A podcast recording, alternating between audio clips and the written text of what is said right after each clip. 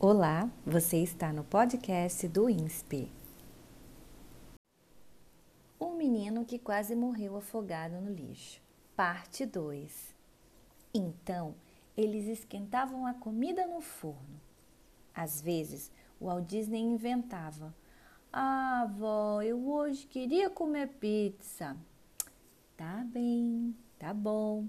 Vou mandar buscar pizza com refrigerante. E os dois jantavam pizza. Ou senão, o Walt Disney inventava que queria um sanduíche do Mickey Mac. Queria comida japonesa do Sugiro Roberto ou comida chinesa do Lig Lig Lé. Daí, a vovó ia para o quarto da dona Laura para ver TV e dormia logo, que a vovó era muito dorminhoca. De manhã, ela saía antes da Xuxa chegar, que assim como ela, dormia cedo. Também acordava cedíssimo e já ia correr no parque. O Walt Disney acordava, tomava café correndo e levava para o quarto o resto de pizza do dia anterior, meio copo de milkshake que tinha sobrado, outra porção de porcarias e comia tudo aquilo e dormia de novo. E o lixo? Ah, o lixo ele ia amontoando junto da janela. Tinha uma pilha de lixo que estava quase da altura da porta. Do lado da cama tinha outro que já estava chegando no teto. A Xuxa não estava gostando nada, nada dessa história. Mas os dias foram passando até que uma manhã o Walt Disney não levantou para tomar café.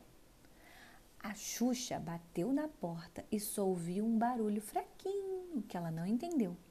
Então, ela resolveu abrir a porta para ver o que estava acontecendo. Mas a porta não abria e não estava trancada, mas dava a impressão de que alguma coisa estava travando a porta. Ela foi ficando preocupada. Tentou ligar para a dona Mirtes, que era a avó do Walt Disney, mas disseram que ela tinha saído e que só voltaria à tarde. Quando chegou a hora do almoço e o Walt Disney não saiu do quarto, a Xuxa ficou assustada. Procurou o telefone do lugar onde o Walt Disney estava e falou com eles.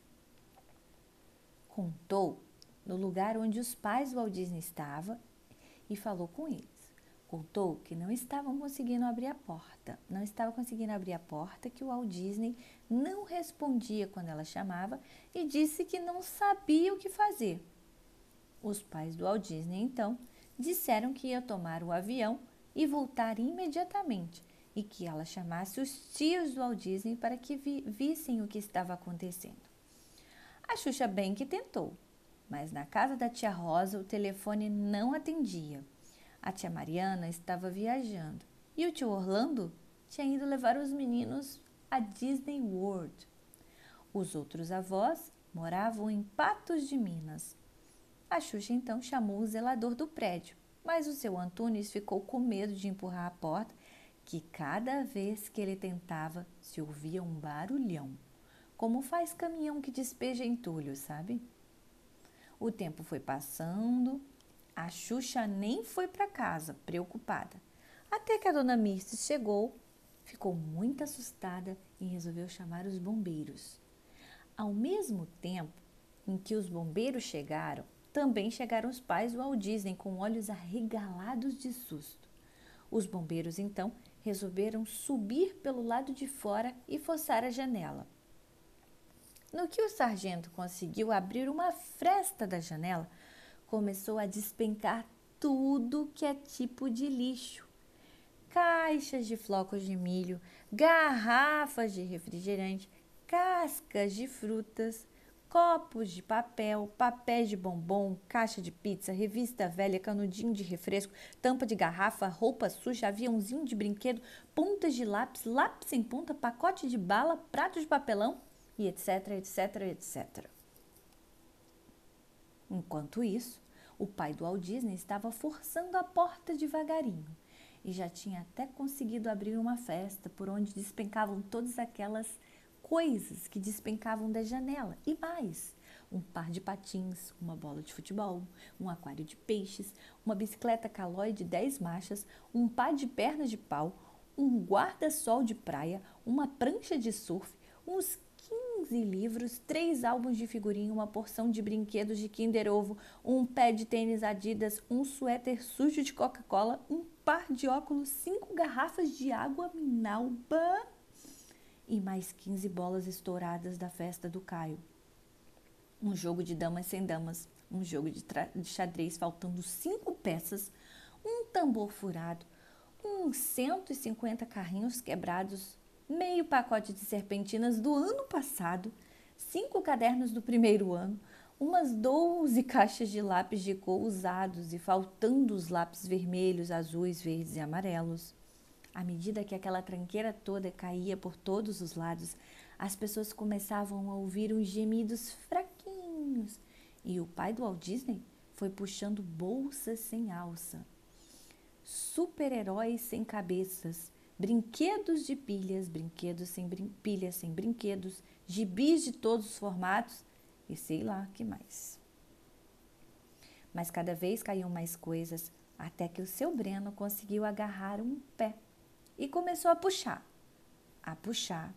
E lá veio o Walt Disney, pálido, desfalecido, largado. A mãe dele começou a chorar. Ah, morreu meu filhinho, filhinho morreu afogado no lixo.